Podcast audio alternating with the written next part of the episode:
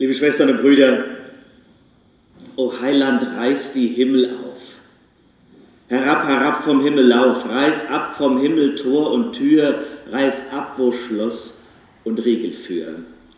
Das schöne alte Adventslied, ihr habt es gerade gesungen. Es hat der Jesuit Friedrich Spee gedichtet. Mitten im Dreißigjährigen Krieg, also in einer Zeit der Verzweiflung, des Kampfes, der Gewalt.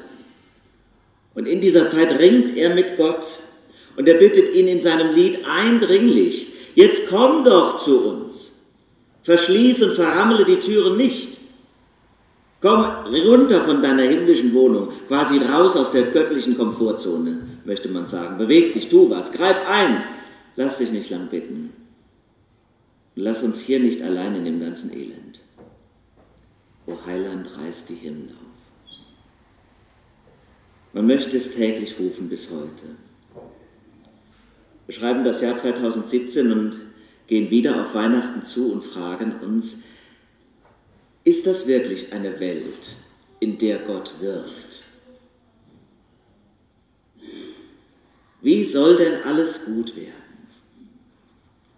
Gibt es keinen Frieden in Syrien, keine Nahrung im Jemen, keine Gerechtigkeit in Simbabwe? Kann man Waffenexporte nicht stoppen? Werden Kinderarbeit und Sklavenhandel denn niemals enden? Wie kann man den Kreislauf unterbrechen von Armut, Flucht und Vertreibung? Und immer wieder die Sorge um Jerusalem. Wird es Krieg geben um die heilige Stadt? Friedrich Speer hat sich die Worte seines Liedes ja nicht ausgedacht. Er hat sie vom Propheten Jesaja übernommen. Und die Worte, die er in der Lesung gehört hat von ihm, die hat er geschrieben unter, der, ja, unter dem Eindruck der Zerstörung Jerusalems und der Zerstörung des Tempels. Das war Mitte des 6. Jahrhunderts vor Christus. Als dann endlich die Gefangenen Babyloniens zurückgekehrt sind in ihr eigenes Land, nach Israel, und dann sahen sie das alles. Und dann war die Verzweiflung groß und die Traurigkeit und der Schock. Und mitten da hinein schreibt der Jesaja seine Worte. Ach, dass du den Himmel zerrissest und führest herab. Dann würden die Berge zerfließen, Feuer würde ausbrechen, Wasser würde sieden, die Völker müssten erzittern. Und dann endlich, dann endlich so die Vision und die Hoffnung des Propheten, dann müssten dich alle Völker, die erzittern, anerkennen. Der Nebukadnezar von damals, der Jerusalem eingenommen und zerstört hat, so scheint es fast, trägt heute die Züge des amerikanischen Präsidenten. Der selbst erklärte sogenannte Freund Israels. Er führt das heilige Land in eine neue babylonische Gefangenschaft von Streit und Gewalt. Und wir fragen uns, wann werden die Menschen denn endlich klug? Wann gelingt der Traum vom Frieden, von Gerechtigkeit? Und der Bewahrung der Schöpfung. Wann wird das mal was? Ach, dass du den Himmel zerrissest und führst, Herr. Uns trägt er die gleiche Sehnsucht wie die Menschen der Bibel. Und der gleiche Ruf schallt durch all die Jahrhunderte bis in unsere Gegenwart hinein. Aber die Frage ist, ihr Lieben, wenn wir so rufen, wenn wir so flehen, welchen Gott erwarten wir denn dann eigentlich? Welche Vorstellung von Gott verrät sich und offenbart sich, wenn wir so beten? Wohnt Gott im Himmel? Womöglich noch in einem abgeriegelten Palast, wo Schloss und Riegel für, weit von mir entfernt? Sieh herab von deiner heiligen und herrlichen Wohnung. So hat es der Jesaja geschrieben, aber verführt er uns nicht mit diesem Bild? Pflanzt er nicht eine Vorstellung in unserem Kopf, die fragwürdig ist. Wenn wir glauben, dann stellen wir uns Gott oft so entfernt vor.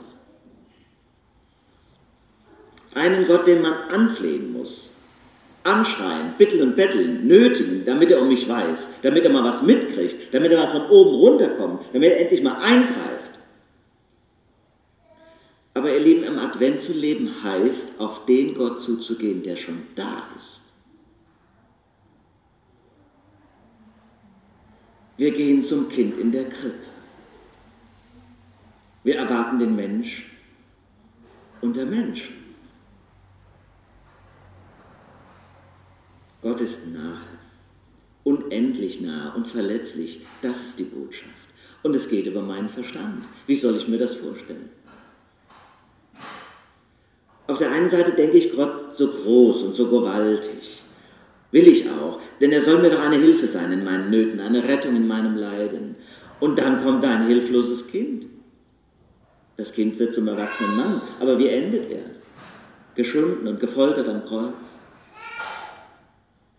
Liebe Schwestern und Brüder, das, was die theologische Welt Theodizee genannt hat, die Frage nach der Gerechtigkeit Gottes, wenn du doch gewaltig und groß bist, gerecht und gut, wie kann dann alles zugelassen werden, das ganze Leiden, das Böse und das Elend? Das ist die Frage der Theodizee. Und diese Frage ist ja auch in Christus gestellt und findet in ihm eine Antwort. Wir fragen uns, lenkt Gott die Welt?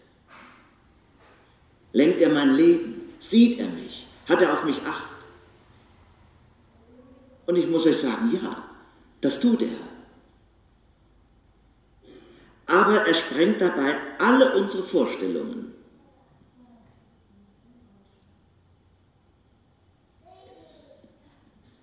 Ja, es stimmt. Gott bestimmt alle Wirklichkeit.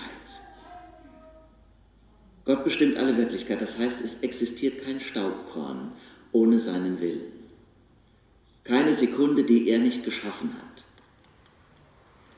Das heißt, wenn Gott interveniert, dann unterbricht er lediglich sein eigenes Handeln.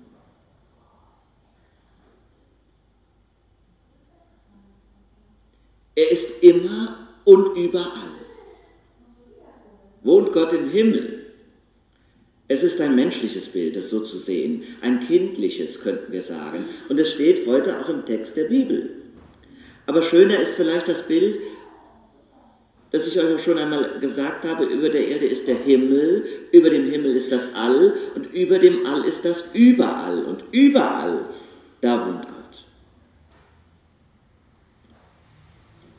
Überall wohnt Gott, das heißt, es fällt ihm überhaupt nicht schwer, auch und vor allem in der leidenden Kreatur zu sein.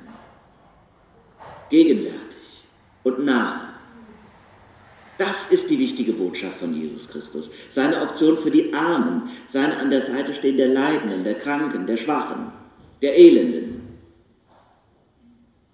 Überall ist Gott. Aber wenn ihr ihn finden wollt und ihm begegnen, dann werdet ihr ihn suchen müssen in dem vom Krebs zerfressenen Patienten, im vom Krieg traumatisierten Flüchtlingskind, in der alten sterbenden Frau.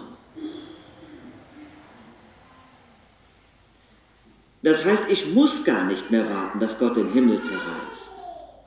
Er hat es längst für mich getan.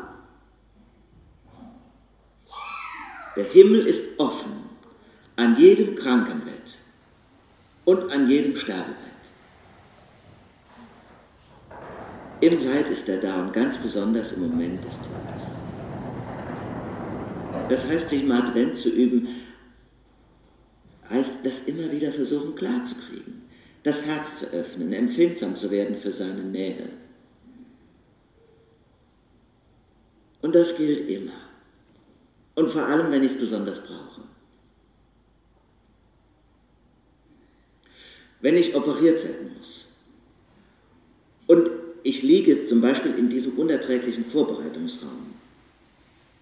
Und dann werde ich rübergehoben auf diesen eiskalten Tisch mit diesem lächerlichen etwas von Hemd an. Und es friert mich. Und ich kann nicht mehr in das Gesicht der Ärzte sehen, weil sie diesen ganzen Mundschutz tragen. Und es zerfrisst mich nach und nach die Angst dann muss ich nicht rufen, ach, dass du den Himmel zerrissest und führest herab, komm herab von da weit weg, endlich zu mir. Sieh mich, hör mich, zerreiß den Himmel, dann muss ich nur flüstern, ach das nicht, nur denken, glauben, stille sein. Du bist da. Erbarme dich meiner, füll mein Herz. du verlässt mich nicht. Schwestern und Brüder, aus dieser Nähe wächst eine große Kraft, wenn wir sie denn einmal fassen mögen. Aber ihr Lieben, wenn Gott, wenn doch Gott den Himmel längst geöffnet hat, dann kommt es vielleicht auf mich an. Den Schleier, der sich davor immer wieder zuzieht, aufzureißen. Jean-Paul Sartre hat einmal gesagt, vielleicht gibt es schönere Zeiten, aber das ist unsere Zeit. Das heißt, sie braucht Leute, die den Himmel aufreißen, wenn die Erde zur Hölle wird. Und das haben immer wieder Menschen vermocht. Christen, die Nachfolge gelebt haben und das Licht, das Christus in die Welt gebracht hat, weiter verbreiteten. Unser Liederdichter Friedrich Spee zum Beispiel, der lebte ja nicht nur im Elend des Dreißigjährigen Krieges, sondern auch in der Hochzeit der Hexenverfolgung. Denkt man gar nicht. Da hat man doch viel eher das finstere Mittelalter im Verdacht. Aber gerade die Krisen der frühen Neuzeit, die Umwälzungen, die Unsicherheiten dieser Zeit führten dazu, dass die Menschen Sündenböcke suchten und brauchten. Das ist immer so in Krisen. Und so hat Spee die Folter der unschuldig angeklagten Frauen miterlebt. Er hat den Hass des Mobs und den Wahn in den Augen der Richter gesehen. Und er hat dann den Mut gehabt zu einer bemerkenswerten Streitschrift, die sehr viel Wirkung entfaltet hat. Die Schrift heißt Cautio Criminalis. In dieser Schrift hat er gegen die Hexenprozesse gekämpft, sich für die Unschuldsvermutung eingesetzt, für ein faires Verfahren, für die Frauenrechte, ja auch für die Menschenrechte. Heute ist übrigens wieder der Tag der Menschenrechte. 10. Dezember 1948, schon so lange her, wurden sie von den Vereinten Nationen erklärt und werden doch in so vielen Ländern der Erde mit Füßen getreten. Deshalb freue ich mich, dass heute wieder Ehrenamtliche bei uns in der Kirche sind, nachher beim Kirchencafé, die uns um ihre Unterschrift bitten für Amnesty International, für den Briefmarathon. Nur eine Unterschrift. Das ist nicht schwer aber sie schafft doch Aufmerksamkeit. Schwestern und Brüder, wir trauen unseren Möglichkeiten oft viel zu wenig. Einmal offen den Mund aufgemacht, bleibt nicht ungehört, wenn es zur Zeit und zur Unzeit getan wird. Menschenrechte. Tag der Menschenrechte heute. Menschenrechte ist ja auch so eine verrückte Idee. Die Vorstellung, dass alle gleich sind. Ja, wo gibt es denn sowas? Das sieht man doch, dass die alle unterschiedlich sind. Menschenrechte. Würde gerne mal wissen, wie man die begründen kann, wenn man nicht an Gott glaubt und an Christus. Seinem Geist. Meines Erachtens kann man das gar nicht. Denn logisch ist das doch nicht, dass alle gleich sind. Ja, wirklich alle auch die Übergewichtigen und die Doofen und die Kranken und die Behinderten und die Uralten. Ja, wie lange muss man denn dazu gucken, dass doch kein Leben würde? Dann muss man einfach eine Pille nehmen. So denken ja viele, auch im Blick auf sich selbst. Wir gehören aber nicht einem anderen und auch nicht uns selbst. Das, was an uns so besonders ist, dass wir wagen, in diesem großen Glück unserer Verfassung zu sagen, die Würde des Menschen ist unantastbar, das kannst du nicht sagen, ohne es zu tun in der Verantwortung vor Gott und den Menschen, wie es in der Präambel heißt. Das begründest du nicht aus dir heraus. Das ist intellektuell nicht einsichtig zu machen. Und in der verdünnten und verdünnisierten christlichen Prägung unseres Landes befürchte ich immer mal, so zwei, drei Generationen hält sich das vielleicht noch, dass es doch irgendwie ganz nett sein könnte, auch für die Armen und die Kranken und die Schwachen und die Behinderten noch ein bisschen zuständig zu sein. Aber irgendwann ist das nicht mehr logisch.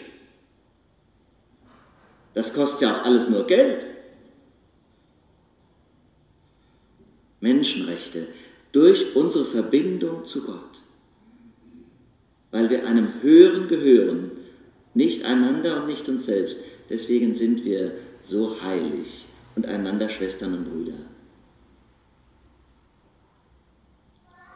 so sind Christinnen und Christen immer Protestleute.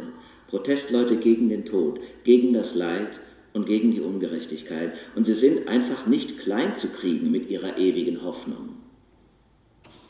Du kannst sie in KZs stecken oder auf den Scheiterhaufen verbrennen. Du kannst sie lächerlich machen oder mit den Bomben der Terroristen töten. Die Botschaft des Jesus von Nazareth wird die Welt nicht mehr los. Durch das Dunkel hindurch scheint der Himmel hell. Lasst uns das miteinander singen.